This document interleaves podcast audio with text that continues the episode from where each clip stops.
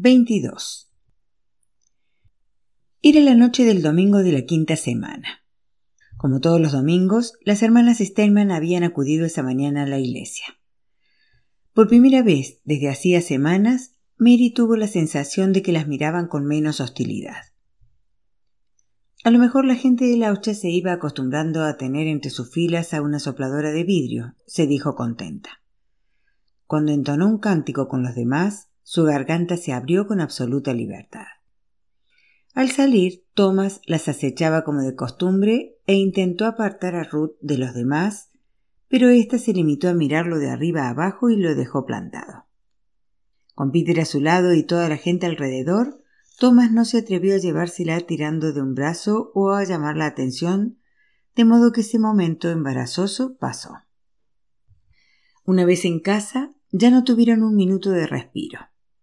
Los ánimos estaban tensos, como tantas veces en los últimos tiempos. Las largas horas de trabajo y el estar continuamente juntas iban agotando su paciencia y su alegría. Apenas pasaba un día sin que se produjeran fricciones entre ellas. Que Wanda comenzase a echar los dientes justo en esas semanas y aumentasen sus quejas no contribuía mucho que digamos a relajar la situación. Ese domingo era especialmente mala. Wanda lloraba se quejaba o chillaba a voz en grito mientras Ruth le daba con ritmo pausado una infusión de salvia con una sonrisa de felicidad. Parecía volver a estar por encima de todo. Mary le dirigía ambas miradas atravesadas cada vez más frecuentes desde su mesa de trabajo. Notaba cómo se le contraían las mandíbulas. Silencio. Ella únicamente deseaba estar tranquila. Desde que ni la infusión ni las buenas palabras lograsen calmar a la niña, Ruth dijo. Seguramente le molesta el olor a la solución de sulfato de magnesio. Mientras hablaba, su mirada traslucía reproche como si Mary solo hubiera inventado la nueva técnica de embellecimiento para molestar con ella a Wanda. Una parte de las bolas de Navidad se sumergían en una mezcla de dextrina y sulfato de magnesio y luego tenían que secarse en un lugar fresco. El efecto era pasmoso. Los cristales que formaban las sales simulaban una fina capa de hielo.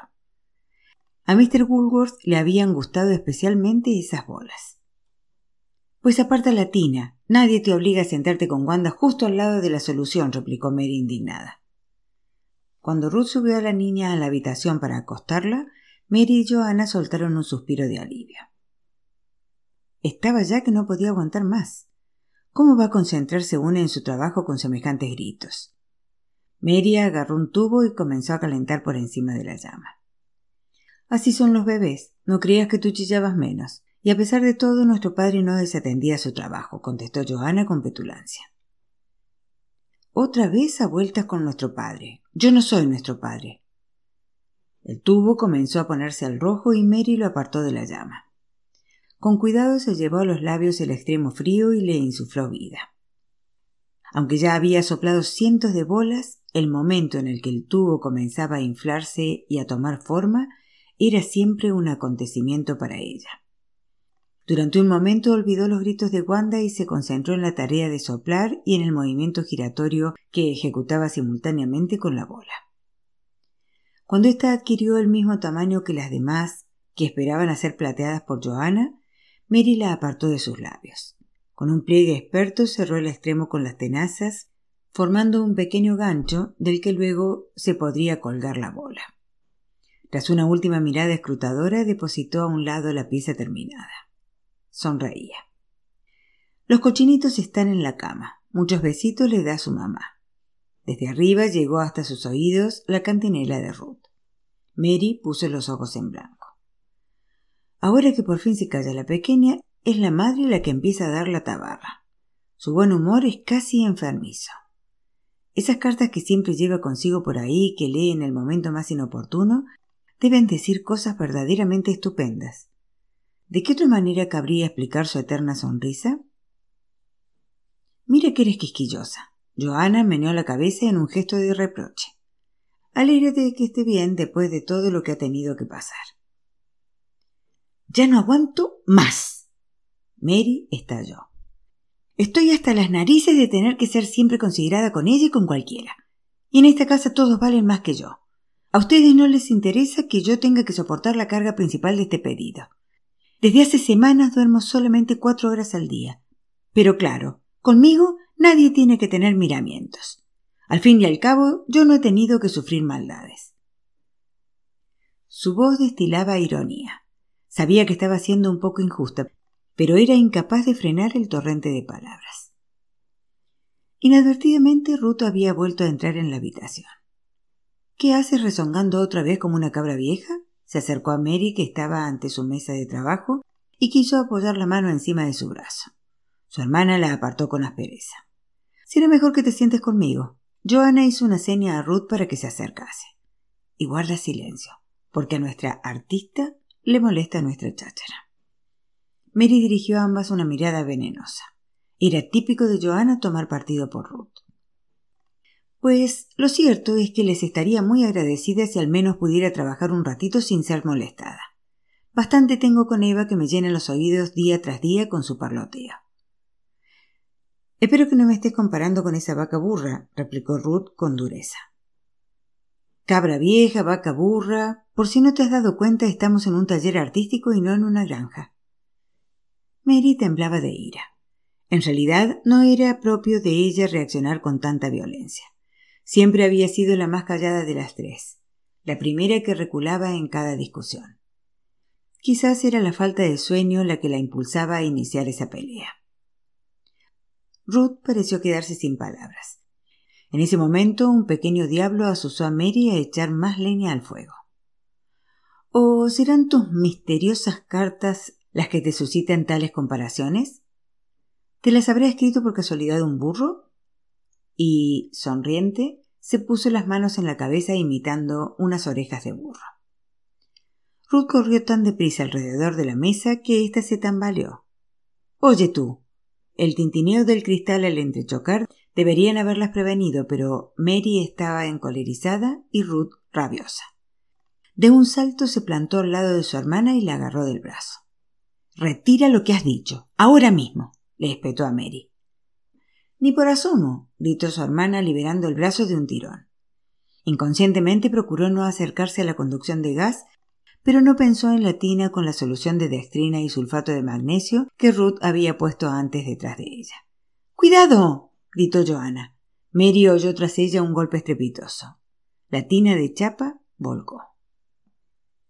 Mudas de espanto, las tres mujeres contemplaron cómo todo el líquido se derramaba sobre una pila de cajas colocadas junto a la tina. Joana fue la primera en reaccionar. Corrió a la cocina y volvió con dos bayetas. Intentó en vano recoger el líquido que ya había empapado las cajas de paredes delgadas y cubierto con una capa de cristales de hielo, aproximadamente trescientas bolas de árbol de Navidad recién embaladas. Tengo frío. Ruth se frotó las manos y las deslizó bajo los pliegues de su falda. Tenía los ojos llorosos y su expresión era de absoluto reproche. También Johanna tenía los ojos enrojecidos. Haciendo un esfuerzo se levantó pesadamente de su silla. Yo también. Voy a cerrar la ventana. Tanto ventilar no sirve para nada. Por respirar este hedor todavía no se ha muerto nadie, pero muchos se han congelado. Después del accidente habían abierto las ventanas de par en par. Los pestilentes vapores no se disiparon, pero sí entró en la casa la fría niebla de otoño. Joana se frotó la frente y gimió. Mi cabeza está a punto de estallar por este hedor y me duelen los huesos. ¿Y ahora qué? preguntó Ruth en susurros. No lo sé, reconoció Joana impotente. Doscientas diez bolas completamente inservibles, más de cien manchadas. La tina con la cara solución salina derramada, el suelo empapado. Y encima este hedor. Sacudió la cabeza. Si no fuera tan espantoso, todo este asunto me parecería lisa y llanamente cómico reprimió un sollozo. Le habría gustado hacer como Mary, subir corriendo y esconderse en un rincón. ¿Pero habría servido eso de ayuda a alguien? Más de trescientas bolas se han ido al garete, y todo tan cerca de la conclusión de nuestro contrato. No sé si echarme a llorar o a rechenar los dientes. ¿Cómo vamos a recuperar el retraso? Cuando estábamos ya por debajo de la cuota fijada, exclamó desesperada. Su mirada también era de desamparo. Si no logramos cumplir el contrato estaremos perdidas. Nunca más nos harán otro encargo. Tampoco es para tanto, repuso Johanna con más convicción de la que sentía en ese momento. En el peor de los casos, en vez de enviar seis mil bolas, enviaremos quinientas menos. Agarró del brazo a Ruth. Y ahora no empieces a llorar. Ella misma sentía una presión sospechosa detrás de los ojos. Quedaré ante Stephen Miles como una bocazas en cuya palabra no se puede confiar. Y Mr. Woolworth lamentará haber firmado un contrato con nosotras. Todavía resuenan claramente en mis oídos las palabras de Stephen. Si a Mr. Woolworth le desagrada algo, son los incumplimientos de contrato. Ruth se tapó la cara con las manos y estalló en sollozos. Joanna, sin saber qué hacer, arrastró su silla hacia adelante. Ahora tranquilízate, por favor. Todavía no hay nada perdido. Ruth lanzó una mirada cargada de odio hacia la puerta. Y todo por su culpa. Ella es la culpable de todo este desastre. Si no hubiera volcado la tina. No exageres. Si no recuerdo mal, tú también participaste en el accidente, replicó Johanna furiosa. Ponerse así por un poco de guasa. Tú no sueles ser tan picajosa. Y eso por no hablar de tus eternos secreteos a cuentas de esas cartas. ¿Por qué no podemos leerlas nosotros si, como dices, el tal Steven solo habla de nuestro encargo? Por el modo en que te comportas, cabría creer que entre tú y el tal Mr. Miles hay algo más. No era la primera vez que esa idea rondaba por la mente de Joanna. Pero hasta entonces la había considerado demasiado absurda como para que mereciera la pena mencionarla. No obstante, al darse cuenta de cómo Ruth apartaba la vista con obstinación, la idea de repente ya no le resultó tan descabellada. Oh, no. Joanna lanzó un suspiro. Te has enamorado de ese americano. Ruth, por favor, dime que no es verdad. El impulso de levantarse y olvidar esa conversación se hizo casi avasallador. ¿Más complicaciones? No. No sé si estoy enamorada de Steven. De pronto Ruth miró a su hermana con timidez. A veces pienso que sí, añadió luego con naturalidad, como si conversasen a menudo de ese asunto. Pero después vuelvo a pensar que es imposible. Únicamente he visto a ese hombre en una ocasión. Durante un momento Joana alentó nuevas esperanzas. Amor a primera vista, eso solo existía en los cuentos. Cualquier niño lo sabía. Cuando estaba enamorada de Thomas tenía la sensación de que mil hormigas caminaban por mi tripa. Bastaba con que mirara para que me entrasen escalofríos. ¡Ja! Cuando pienso que hubo un tiempo en que me moría de impaciencia porque me besara. Pero todo eso cambió muy rápido, soltó una risita amarga. Con Steven es distinto. Su voz se suavizó. Me siento unida a él, aunque no me toque. Además, es tan cortés y tan atento que a veces me da la impresión de que es capaz de leer mis pensamientos. Por ejemplo, antes de que yo pudiera decir siquiera que el ambiente me resultaba sofocante, indicó al camarero que abriese más la ventana. Y después de comer me pidió un café aunque era imposible que supiera que me encanta. Los ojos le brillaban y sus cartas. Es tan buen narrador que tengo la impresión de conocerlo muy bien. Solo espero no hacer el ridículo con mis garabatos. Ya sabes que leer y escribir nunca ha sido mi fuerte. A cada frase que oía, a Joana se le caía el corazón a los pies. Su hermana estaba mucho más colada de lo que ella misma imaginaba. Le daba la impresión de que tenía que aclarar todo ese asunto de una vez por todas pero no se le ocurría nada. Aunque no me toque. Al menos la sangre no había llegado al río. De pronto Ruth aferró la mano de Joana por encima de la mesa. Me alegro tanto de haber podido hablar al fin de todo esto. Quizás habría debido hacerlo hace tiempo, pero se encogió de hombros. En cierto modo es algo muy personal. Volvió a esbozar una sonrisa de felicidad. A lo mejor Steven no querría que yo hablase así de él, Confianza por confianza, ¿sabes? Johanna asintió en silencio y Ruth se dio por satisfecha. ¿Sabe escuchar tan bien? Nunca creí que se pudiera conversar tan bien con un hombre. De alguna forma es parecido a Peter, solo que no tan cotidiano. Él se interrumpió. Ay, no puedo explicarlo. En cualquier caso, nunca me he sentido tan segura con un hombre, suspiró. Con Thomas a veces no estaba segura de que sus cumplidos fueran sinceros, porque en realidad siempre perseguía lo mismo. Las palabras de Steven, por el contrario, las creo a pie juntillas, pese a que Ruth sonrió con timidez y un delicado rubor se asomó a sus mejillas. Me pregunto qué ve en mí siendo un hombre de negocios y de mundo. Joana ya no pudo seguir escuchando en silencio. Tú y tus amores, interrumpió con rudeza a su hermana. No hace mucho estabas igual de enamorada de Thomas, y mira en qué ha quedado todo. Piensa, estás casada y tienes una hija. Vives aquí en la selva de Turingia, mientras que el tal Miles reside en Nueva York. Hay un abismo entre ambos. Aunque él sintiera algo por ti, ¿a dónde iría a parar todo eso? El deseo de Johanna de agarrar a Ruth por los hombros y sacudirla era cada vez mayor. ¿Qué sé yo? exclamó Ruth desesperada. Tampoco quiero pensar en eso. Solo sé que me muero de impaciencia por volver a verlo cuando venga a recoger nuestra mercancía a Sonnenberg. Por eso nuestro pedido no puede fallar. Esa posibilidad se me hace insoportable. Al menos coincidimos en eso, señaló secamente Johanna. La mirada de Ruth vagó por la estancia en penumbra. Si Steven no viniera a Sonnenberg, yo viajaría a Hamburgo para verlo. ¿Tú a Hamburgo? No me hagas reír. Si casi no te atreves a ir a Sonnenberg, se burló su hermana. Eres mala.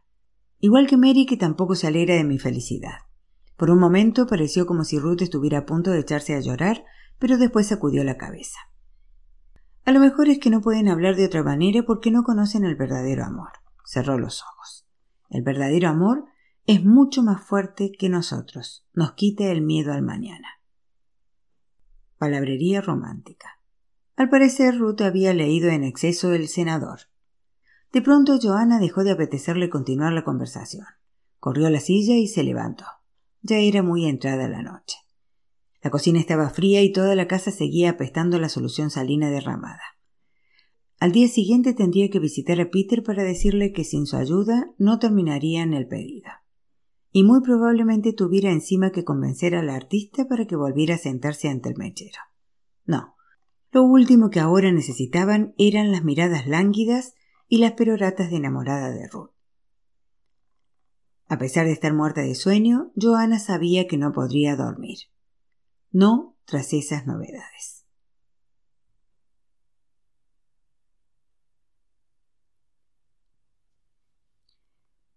Veintitrés. El 29 de septiembre a las ocho en punto de la mañana, dos caballos de tiro se detuvieron con muchos resoplidos y sacudidas de crines delante de la casa de las Steinman. Los animales y el carro que arrastraban pertenecía a un labrador del pueblo vecino que mejoraba sus ingresos haciendo portes para los vidrieros de Laucha. El hombre miró dubitativo a su alrededor mientras abría la trampilla trasera.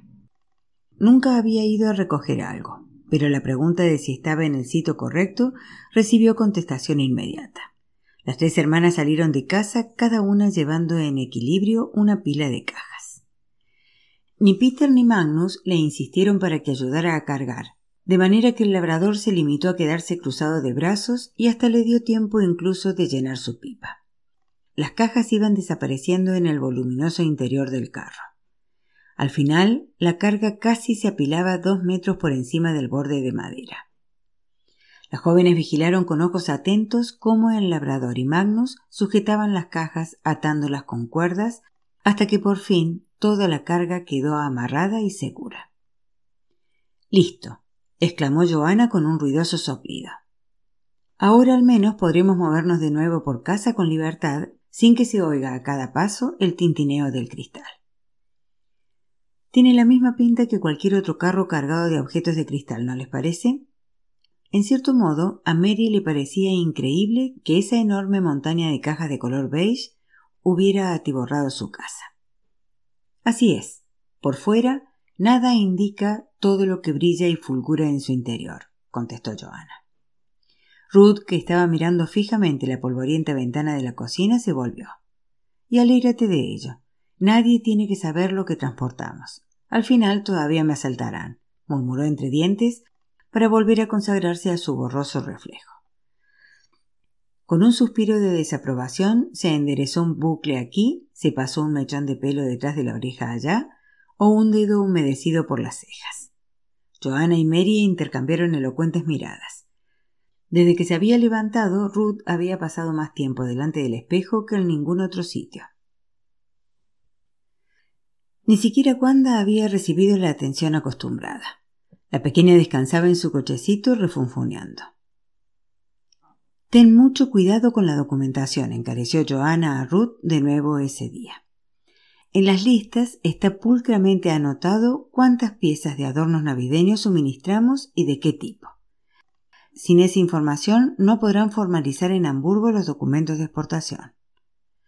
Una vez con Strobel, Joana, hace mucho que estoy enterada de todo eso.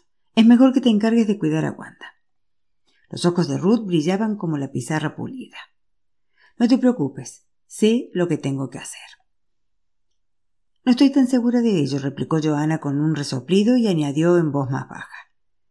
Y no hagas ninguna tontería cuando el tal Steven Joana, por favor, olvídalo, murmuró Ruth, y volviéndose bruscamente, lanzó un último beso con la mano a su hija que seguía todo ese trajín con mirada escéptica. Hasta esta noche, pequeña Wanda. Si te portas bien, mamá te traerá un regalo. Ya estaba medio subida al pescante, pero cambió de opinión y descendió de nuevo. ¿Pero qué demonios pasa ahora? Mujeres, gruñó el labrador al que tras su regreso de Sonnenberg le esperaba todavía una larga jornada de trabajo. Ruth abrazó con fuerza a Mary. ¿Ves? Lo hemos conseguido, porque las tres Steinman no nos dejamos doblegar, ¿verdad?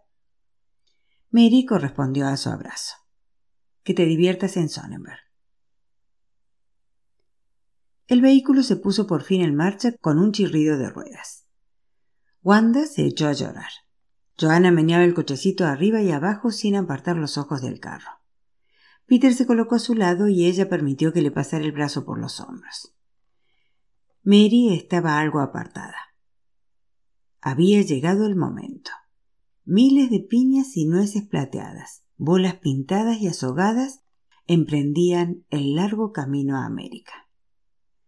Lo que había constituido su existencia durante los últimos meses desaparecía para siempre de su vida. Le habría encantado viajar también a Sonnenberg. Cuando lo mencionó, Joanna al menos no lo rechazó y propuso a su vez que además las acompañara Peter.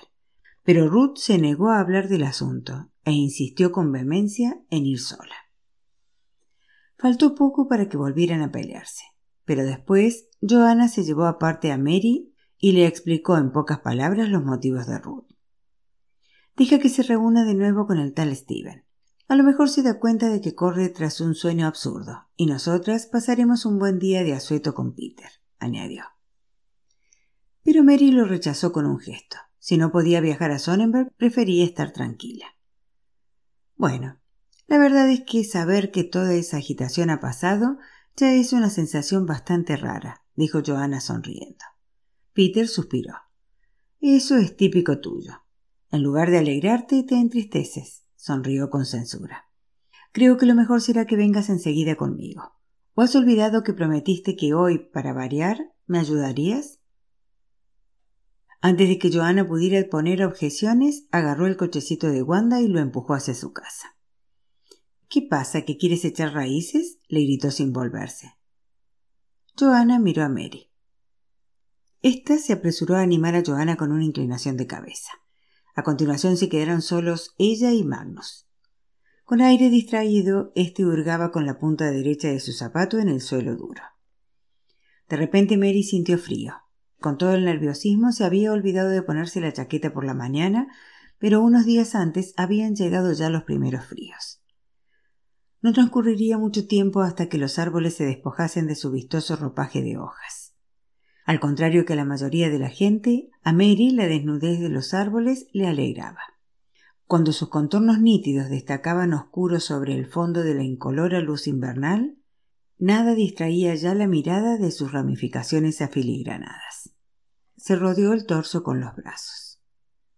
¿Tú crees que se podría reflejar también las estaciones del año en bolas de Navidad? ¿Las estaciones en las bolas? inquirió Magnus sorprendido. Sí. Eso daría una serie de cuatro bolas, cada una de las cuales representaría una estación del año. Mientras hablaba, las bolas comenzaron a tomar forma en su imaginación. La bola de la primavera iría completamente cubierta de prímulas amarillas. ¿Qué pintarían las del verano? Un sol, quizás. No, entonces habría dos bolas cuyo color básico sería el amarillo. Pues entonces la bola de la primavera tendría manojos de lirios del valle. Desde luego la del otoño luciría hojas de todos los matices, y la del invierno, bueno, eso estaba claro. ¿Por qué no se me habrá ocurrido antes esa idea? Enfurecida, dio un pisotón contra el suelo. ¿Y qué problema hay? preguntó Magnus. Pinte esas bolas para el próximo encargo. Suponiendo que nos lo hagan. Todavía no sabemos si alguien querrá tener esas cosas en América. Eres un ave de mal agüero casi tan mala como mi madre. Jamás lo habría pensado de un artista como tú. Mary se ruborizó y para cambiar de tema preguntó. Por cierto, ¿dónde está Griselda? Creía que no dejaría por nada del mundo de acompañarnos esta mañana después de que los dos nos hayan ayudado noche tras noche en las últimas semanas. Magnus torció el gesto. El viejo Heimer ha vuelto a darle trabajo. Ha insistido en que limpie hoy mismo el almacén porque mañana hay que meter mercancía nueva. ¿Hoy? ¿En sábado? asintió malhumorado. Si al menos le pagara un jornal de un marco por sus continuos trabajos extras, pero el viejo le explota hasta el límite. ¿Quiere decir que no le paga por todas las horas de trabajo? Mary frunció el ceño. Griselda era siempre la última en marcharse del taller de Heimer por las tardes. Desde la muerte de Edeltro, la criada, apenas pasaba un día sin que Wilhelm Heimer no le encargase trabajo adicional. Curiosamente, no hacía lo mismo ni con Mary ni con Sara, que era más lenta que un caracol.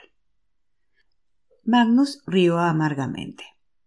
Precisamente eso digo. Y a pesar de todo, mi madre se pasaría el día dando las gracias de rodillas a ese tipo por poder trabajar con él. A Mary le dio la impresión de que tenía que salir en defensa de Griselda.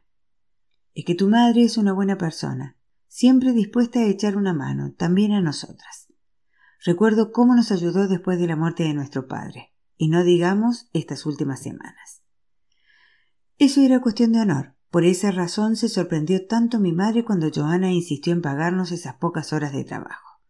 Prescindiendo del hecho de que ese dinero nos viene muy bien, les habríamos ayudado gratis. Magnus era por lo menos tan bondadoso como su madre, pensó Mary conmovida. Sin esas pocas horas de ustedes, como dices, jamás habríamos conseguido tener listo el envío para hoy. Él hizo un gesto desdeñoso y cambió de tema. Hace un frío terrible para septiembre. Nos espera otro invierno duro. Oye, ¿te apetece una infusión caliente? Podría prepararla y además mi madre hizo ayer tarta de manzana. Mary vaciló un instante. ¿Y por qué no? Se encogió de hombros suspirando. A lo mejor así me voy acostumbrando a que a partir de hoy ya no tengo trabajo adicional que hacer. Estaban a la mitad de camino de casa de Griselda cuando Mary se detuvo de repente. ¿Qué pasa? ¿Te lo has pensado mejor? Mary se mordió los labios. En realidad, estoy un poco enfadada por no haber ido también a Sonnenberg. Habría sido una buena ocasión para dar un paseo por la ciudad. Un paseo por la ciudad en el que te habrías apresurado a poner en manos de los comerciantes de Sonnenberg una parte de vuestras ganancias, ¿verdad? Magnus sonrió con cierto sarcasmo. Mary negó con la cabeza. Si todavía no hemos cobrado nada por el pedido. Pero por lo que me ronda por la cabeza, habría dado todo el contenido de mi hucha ahorrado con esfuerzo. En fin, otra vez era. Su voz no revelaba la nostalgia que la embargaba. Magnus movía los pies inquieto.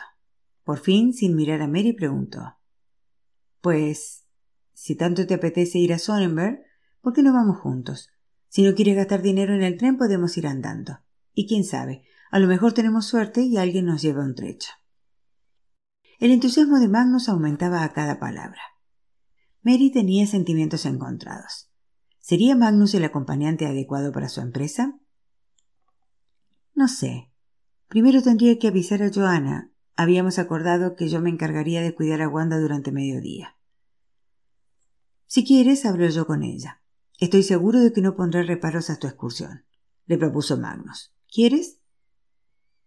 Mary le sujetó por la manga. Espera, otra cosa más. ¿Y si nos cruzamos con Ruth? Al final pensará que no confío en que sea capaz de entregar la mercancía con seguridad. Eso me resultaría muy desagradable. Sonnenberg tampoco es un pueblo tan pequeño como para toparse continuamente con la gente, replicó Magnus. Su voz revelaba decepción. Si no te apetece ir conmigo, lo dejamos y punto, ¿vale? No es eso, se apresuró a decir Mary con una sonrisa tímida. Pero hay algo más. Mírame. Así no puedo ir a la ciudad. Señaló sus pantalones. Un buen día empezó a ponerse en casa los viejos pantalones de Just porque no se enredaban como una falda en la tubería de gas. Muy pronto comprobó que los pantalones eran mucho más prácticos que los vestidos de mujer.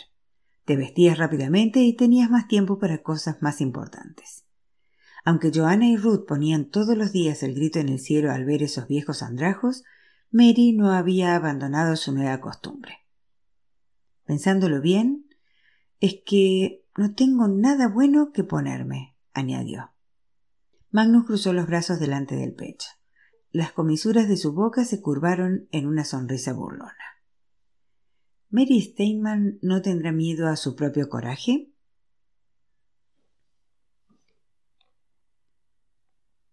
Veinticuatro. Apenas llevaban media hora andando cuando un carruaje se detuvo a su lado y los llevó por unas pocas monedas. Llegaron a Sonnenberg antes de las once. Durante el viaje, Magnus había propuesto muchas actividades. Finalmente Mary le reveló su deseo. Él la escuchó sin pestañear. Caminaron pues con paso resuelto desde la plaza del mercado y se adentraron en un pequeño callejón. Mary vio el letrero desde lejos libros nuevos y viejos, y debajo, en letras más pequeñas, compra y venta. Alois Sawatsky. Su corazón latía con fuerza. ¿Y qué pasará si no tiene nada de ese tipo? susurró ella. Enseguida lo averiguaremos. Magnus bajó el picaporte. La estridente campanilla de la tienda la sobresaltó. Vacilante entró en el establecimiento detrás de Magnus. Dentro no había mucha claridad. Los ojos de Mary tuvieron que acostumbrarse primero al cambio de luz. También el color exigía habituación, viejo y enmohecido, quizás un poco ácido incluso. No se imaginaba que los libros pudieran tener un olor tan desagradable. ¿Hay alguien aquí? ¿Señor Sawatsky? Hola, llamó Magnus. Mary estaba asombrada. Mirase donde mirase veía altos montones de libros apilados. Hasta las ventanas estaban tapadas de forma que la luz del día únicamente entraba por estrechas rendijas. Y nosotras que nos quejábamos por unas cuantas cajas, murmuró entre dientes. Buenos días, señores. ¿En qué puedo servirles? Mary distinguió en la penumbra a un hombre colocado entre las pilas de libros. Venimos buscando algunos libros, contestó Magnus. Mi acompañante podrá contarle algo más al respecto. Aloha Sawaski era mucho más joven de lo que Mary imaginaba a un librero. Frente a un hombre viejo de barba canosa se habría sentido menos ridícula con su petición. Estoy buscando libros de arte. ¿De arte? El hombre se retorció la barba. ¿Y concretamente qué?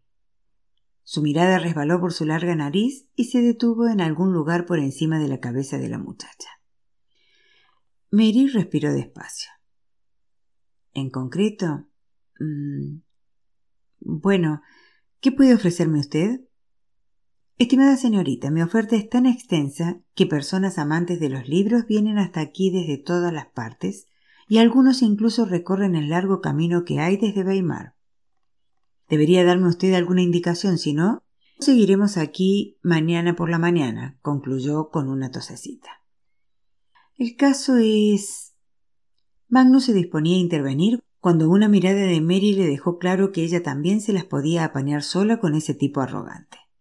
Respiró hondo y adelantó el mentón. Lo que me interesaría sobre todo sería un tratado sobre estilos modernos, es decir, sobre todo lo que esté en mode. Le lanzó una mirada de la que Joana se habría sentido orgullosa. El modé. Todo lo que supiera ese mono presumido ya lo sabía ella.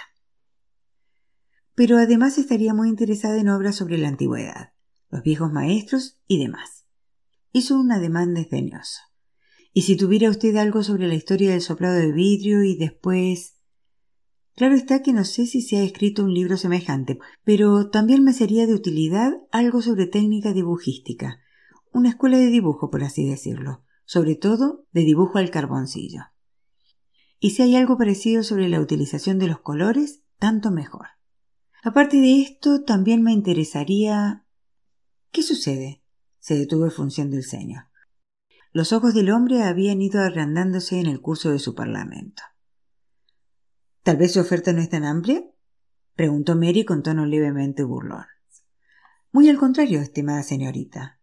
Faltó poco para que el librero le hiciera una reverencia. Estoy seguro de que podrán encontrar algunos tesoros entre mis existencias. Síganme, por favor. ¿Permiten que vaya adelante? Con un amplio gesto señaló la parte del fondo de la tienda.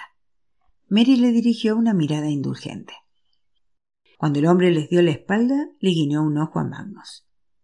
Juntos se abrieron camino entre las montañas de libros. Poco después, el librero se detuvo. Bueno, hemos llegado. ¿Desearía la señorita echar un vistazo sin compromiso a alguna obra? Señaló detrás de él. La fingida soltura de Mary se desvaneció. ¿Todo eso son libros de arte? La sonrisa del librero se ensanchó. Por supuesto. ¿Acaso conoce usted un tema exceptuando el amor sobre el que se haya escrito más que sobre arte? Salieron de la tienda dos horas después. Las mejillas de Mary ardían y estaba acalorada como si tuviera fiebre, lo que no se debía únicamente al hecho de haberse gastado todos sus ahorros. Le habría gustado rechazar la invitación de Magnus a una cerveza. Por una parte, ardía de impaciencia por llegar a casa y cortar los cordones del paquete de papel grueso que contenía los libros. Por otra, no sabía si Magnus podía permitirse siquiera una visita a la taberna. A pesar de todo, aceptó. Pero solo si no nos tropezamos con Ruth, fue su única condición. Mientras caminaban por Sonnenberg, Magnus señalaba solícito esta o aquella tienda y hablaba de todo y de todos. Pese a llevar tan poco tiempo trabajando de recadero entre Laucha y Sonnenberg, has aprendido mucho, se asombró Mary. Seguramente sin ti ni siquiera habría sabido encontrar el camino de vuelta a la plaza del mercado. Magnus se dirigió con paso decidido a una hostería un poco apartada. Sonrió. Pues al menos sirvo para algo, ¿no? Al entrar pidió dos vasos de cerveza y dos rebanadas de pan con queso. Al principio Mary quiso protestar, pero después notó que la búsqueda del arte le había dado mucha hambre. Apenas tuvo ante ella el plato de queso, la patrona había añadido un pepino en salmuera, le dio un buen mordisco.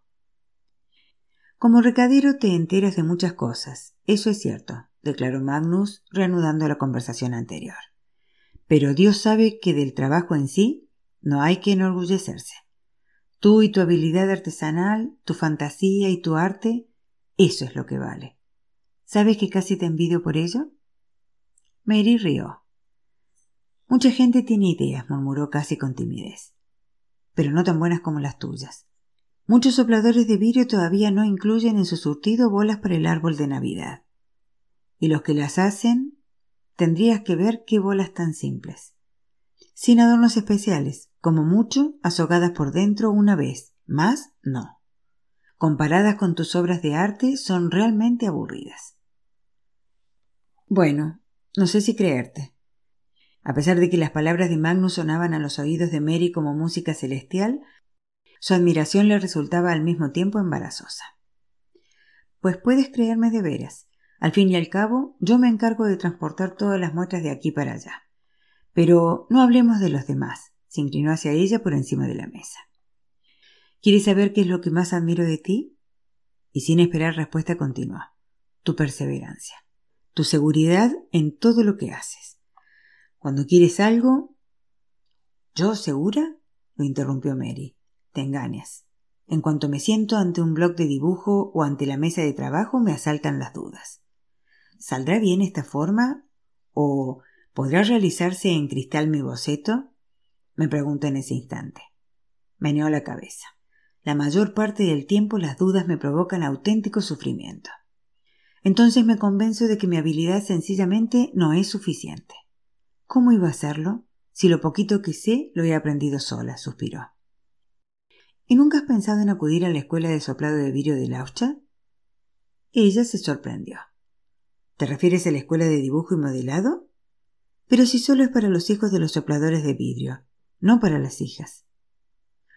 A lo mejor te aceptan pese a todo. Se dice que la escuela no está muy concurrida. Eso es lo malo, afirmó Mary. O los chicos no quieren aprender más, o sus padres los llevan enseguida al mechero en cuanto terminan la escuela, repuso encogiéndose de hombros. Sea como fuere, esa escuela no está pensada para mí. Y por lo que se refiere a mis dudas, en el fondo yo creo de todos modos que en el arte no puede haber certezas. Hay no sé. Ya hablar de ello despertaba en ella de nuevo todo el desamparo y la soledad de las numerosas noches pasadas ante el mechero. Ni siquiera con Peter había sido nunca tan sincera. A fin de cuentas, solo era una mujer que se creía capaz de igualarse a los señores de la creación, que quería entender e incluso dominar la materia más difícil de todas. Por eso todos esos libros, ¿verdad? Mary sonrió turbada. No dirán nada de bolas navideñas, pero seguro que encuentro un par de informaciones útiles. Vale la pena intentarlo, ¿no? Magnus reflexionó. Más que eso, contestó con tono de profunda convicción. A lo mejor a partir de ahora deberías pasar a diario cierto tiempo con tus libros. En una especie de estudio, valga la expresión. Mary lo miró desconcertada. Es justo lo que me propongo. ¿Acaso lees el pensamiento? Magnus sonrió. A lo mejor es que puedo comprender el alma de un artista, pero bromas aparte, tomó su mano. Si quieres saber mi sincera opinión, será muy importante para ti, pero no le dedicas tiempo suficiente a tu arte.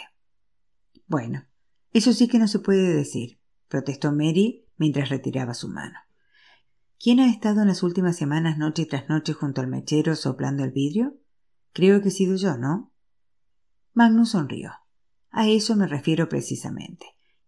Y al ver que ella fruncía el ceño, añadió Has trabajado para ganarte el pan. Ahora deberías concederte tiempo para seguir desarrollando tus aptitudes artísticas. No puedo imaginar que los antiguos maestros como Rembrandt o Rubens se hubieran convertido en pintores tan famosos si hubieran tenido que ganarse la vida pintando día y noche. Olvidas mencionar que, según dicen, muchos de los antiguos maestros se morían de hambre, replicó Mary con tono seco.